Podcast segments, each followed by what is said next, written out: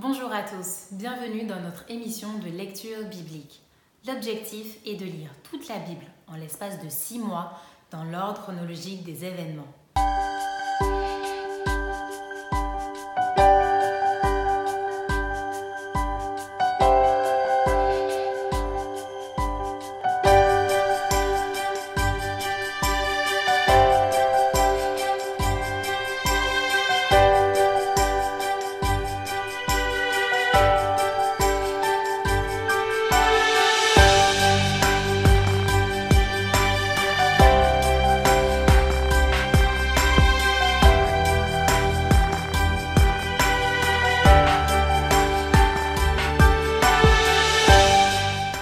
Cette émission vous est proposée par l'Église adventiste du 7e jour d'Évry.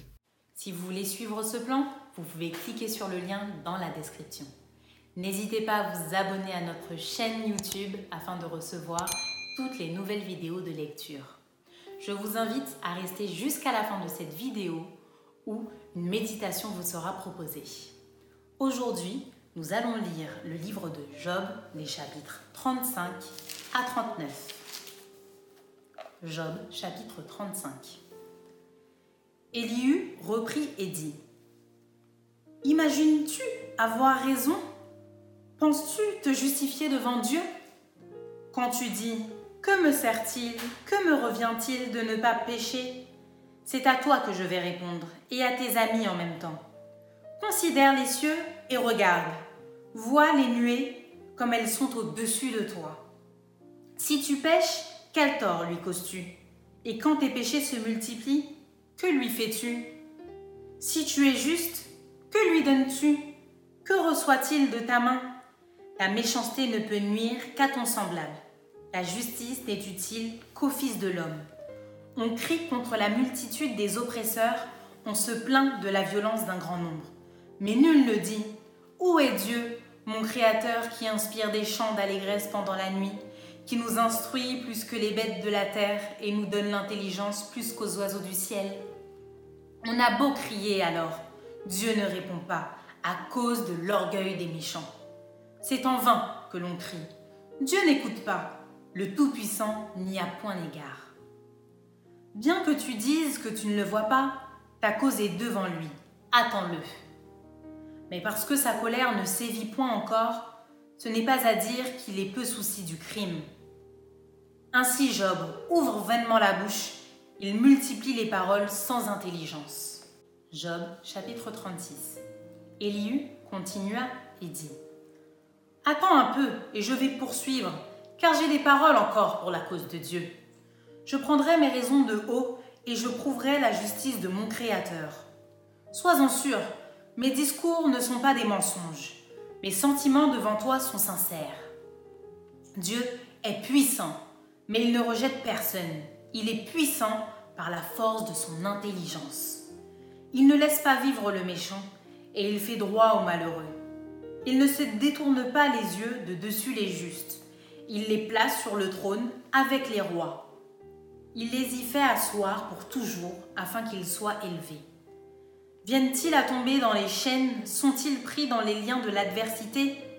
Il leur dénonce leurs œuvres, leurs transgressions, leur orgueil. Il les avertit pour leur instruction, il les exhorte à se détourner de l'iniquité. S'ils écoutent et se soumettent, ils achèvent leurs jours dans le bonheur, leurs années dans la joie. S'ils n'écoutent pas, ils périssent par le glaive, ils expirent dans leur aveuglement. Les impies se livrent à la colère, ils ne crient pas à Dieu quand il les enchaîne. Ils perdent la vie dans leur jeunesse, ils meurent comme les débauchés. Mais Dieu sauve le malheureux dans sa misère, et c'est par la souffrance qu'il l'avertit. Il te retirera aussi de la détresse pour te mettre au large, en pleine liberté, et ta table sera chargée de mets succulents. Mais si tu défends ta cause comme un impie, le châtiment est inséparable de ta cause. Que l'irritation ne t'entraîne pas à la moquerie et que la grandeur de la rançon ne te fasse pas dévier. Tes cris suffirait-il pour te sortir d'angoisse et même toutes les forces que tu pourrais déployer? Ne soupire pas après la nuit qui enlève les peuples de leur place. Garde-toi de te livrer au mal, car la souffrance t'y dispose. Dieu est grand par sa puissance. Qui saurait enseigner comme lui? Qui lui prescrit ses voies? Qui ose dire tu fais mal? Souviens-toi d'exalter ses œuvres que célèbrent tous les hommes. Tout homme les contemple, chacun les voit de loin. Dieu est grand, mais sa grandeur nous échappe. Le nombre de ses années est impénétrable. Il attire à lui les gouttes d'eau, il les réduit en vapeur et forme la pluie. Les nuages la laissent couler, ils la répandent sur la foule des hommes. Et qui comprendra le déchirement de la nuée, le fracas de sa tente? Voici, il étend autour de lui sa lumière et il se cache jusque dans les profondeurs de la mer. Par ses moyens, il juge les peuples et il donne la nourriture avec abondance. Il prend la lumière dans sa main, il la dirige sur ses adversaires. Il s'annonce par un grondement les troupeaux pressentent son approche. Job, chapitre 37. Mon cœur est tout tremblant. Il bondit hors de sa place. Écoutez, écoutez le frémissement de sa voix, le grondement qui sort de sa bouche. Il le fait rouler dans toute l'étendue des cieux, et son éclair brille jusqu'aux extrémités de la terre. Puis éclate un rugissement. Il tonne de sa voix majestueuse. Il ne retient plus l'éclair dès que sa voix retentit. Dieu tonne avec sa voix d'une manière merveilleuse.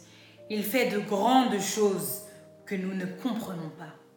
Il dit à la neige, tombe sur la terre. Il le dit à la pluie, même aux fortes pluies. Il met un sceau sur la main de tous les hommes afin que tous se reconnaissent comme ses créatures. L'animal sauvage se retire dans une caverne et se couche dans sa tanière. L'ouragan vient du midi et le froid des vents du nord. Par son souffle, Dieu produit la glace. Il réduit l'espace où se répandaient les eaux. Il charge de vapeur les nuages, il les disperse étincelants. Leurs évolutions varient selon ses desseins, pour l'accomplissement de tout ce qu'il leur ordonne sur la face de la terre habitée. C'est comme une verge dont il frappe sa terre, ou comme un signe de son amour qu'il les fait apparaître. Job, sois attentif à ces choses. Considère encore les merveilles de Dieu. Sais-tu comment Dieu les dirige et fait briller son nuage étincelant? Comprends-tu le balancement des nuées, les merveilles de celui dont la science est parfaite? Sais-tu pourquoi tes vêtements sont chauds quand la terre se repose par le vent du midi? Peux-tu comme lui étendre les cieux aussi solides qu'un miroir de fonte? Fais-nous connaître ce que nous devons lui dire. Nous sommes trop ignorants pour nous adresser à lui. Lui annoncera-t-on que je parlerai? Mais quel est l'homme qui désire sa perte On ne peut fixer le soleil qui resplendit dans les cieux lorsqu'un vent passe et on ramène la pureté. Le septentrion le rend éclatant comme l'or. Oh, que la majesté de Dieu est redoutable. Nous ne saurions parvenir jusqu'au Tout-Puissant, grand par la force, par la justice, par le droit souverain. Il ne répond pas. C'est pourquoi les hommes doivent le craindre. Il ne porte les regards sur aucun sage. Job chapitre 38 L'Éternel répondit à Job du milieu de la tempête et dit Qui est celui qui obscurcit mes desseins par des discours sans intelligence? Sans terrain comme un vaillant homme. Je t'interrogerai et tu m'instruiras. Où étais-tu quand je fondais la terre? Dis-le si tu as de l'intelligence. Qui en a fixé les dimensions? Le sais-tu? Ou qui a étendu sur elle le cordeau? Sur quoi ces bases sont-elles appuyées? Ou qui en a posé la pierre angulaire?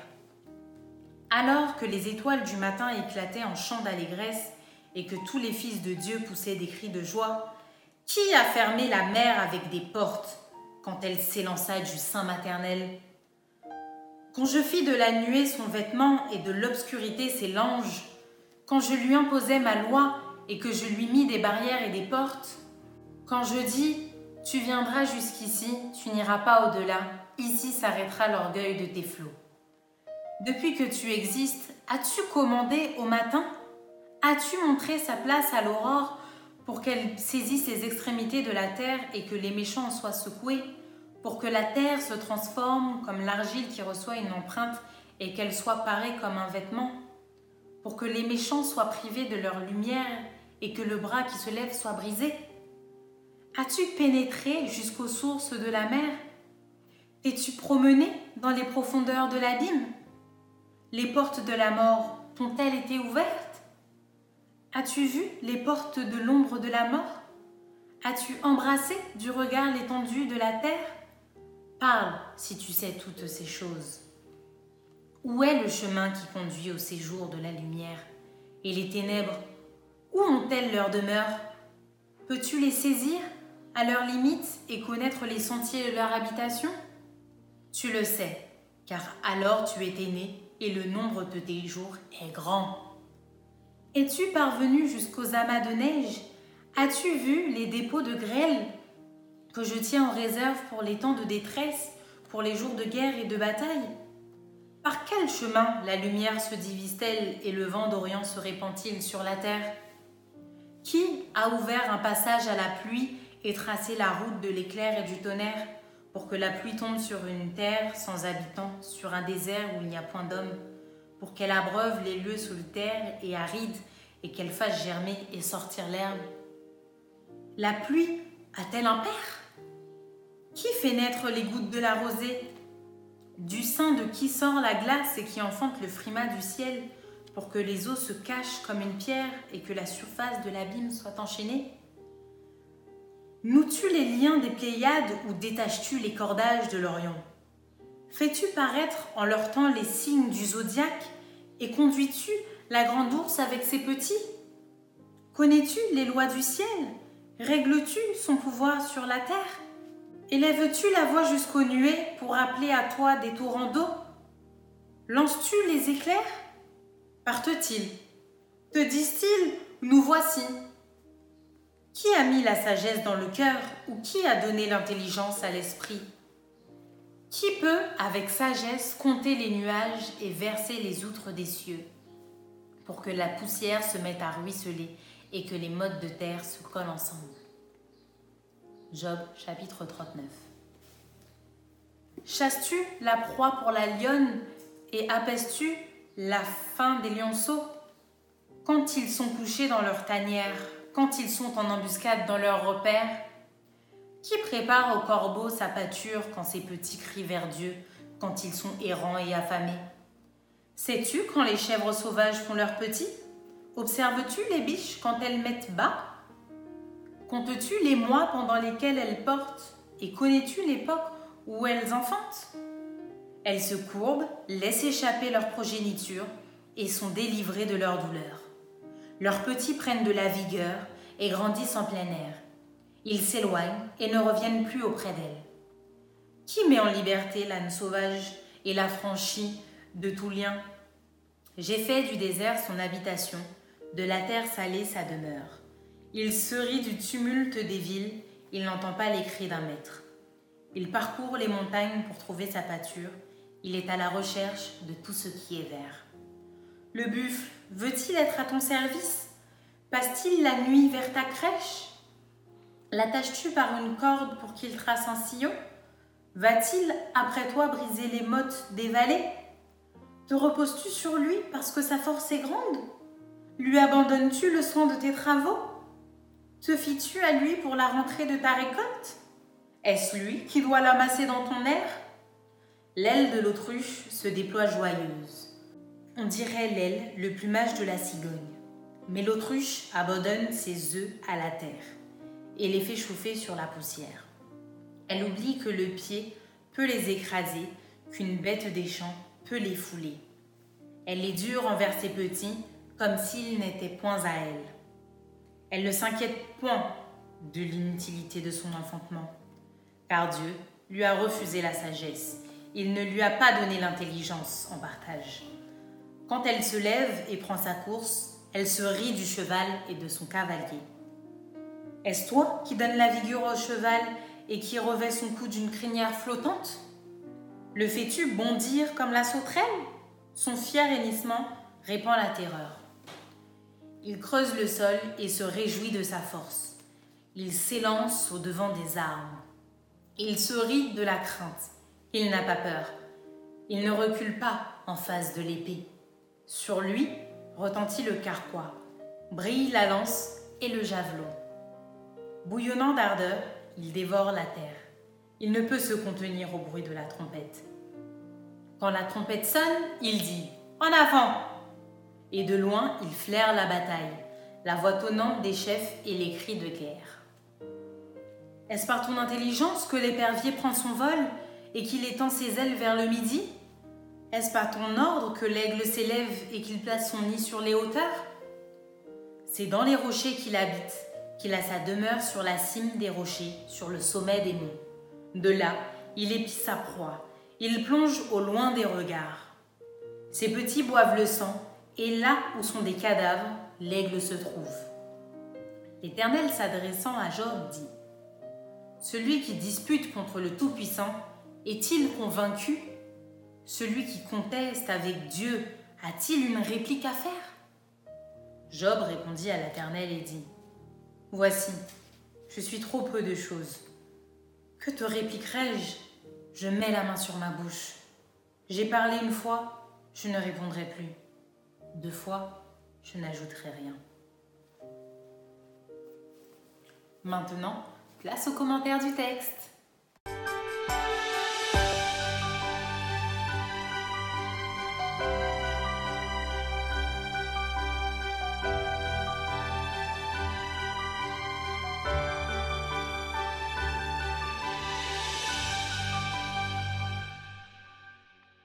Bonjour. Aujourd'hui, nous allons parcourir les chapitres 35 à 39 de Job.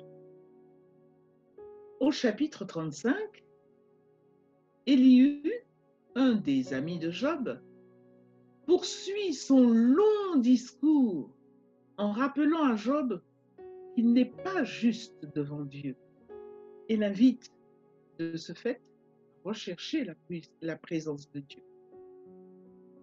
Puis, il argumente au chapitre 36 en disant, Dieu est juste et grand, et si l'homme n'écoute pas les instructions divines, eh bien, il périt et expire dans son aveuglement.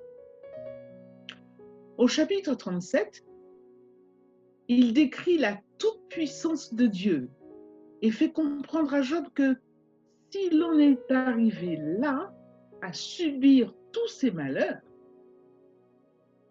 c'est parce qu'il est coupable. Avec l'apparition du Seigneur lui-même au chapitre 38, le livre de Job atteint son apogée. Il y a là tout un ensemble de questions rhétoriques par lesquelles Dieu se révèle d'une manière puissante et miraculeuse au milieu de la tempête. En tant que créateur du ciel et de la terre, certes, mais aussi comme un Dieu qui prend soin des animaux. La leçon est claire. Il y a encore beaucoup de choses que Job ignore ou ne comprend pas au sujet de son Créateur. Cette intervention divine va aboutir à la fin du chapitre 39 à la confession et à la contrition de Job. Voilà ce qu'il déclare. Voici, je suis trop peu de choses que te répliquerai-je? Je mets la main sur ma bouche. J'ai parlé une fois, je ne répondrai plus. Deux fois, je n'ajouterai rien. En conclusion, ce que nous pouvons retenir de ces chapitres de Job, c'est que même si la connaissance de l'homme a atteint des niveaux jusque-là inégalée, la création de Dieu restera pleine de merveilles et de mystères que nous pouvons à peine comprendre. Cela nous fait tout simplement dire que nous nous émerveillons devant la toute-puissance de notre Dieu créateur. Merci une nouvelle fois d'avoir partagé ce moment avec nous. Je vous dis à demain pour un nouvel épisode.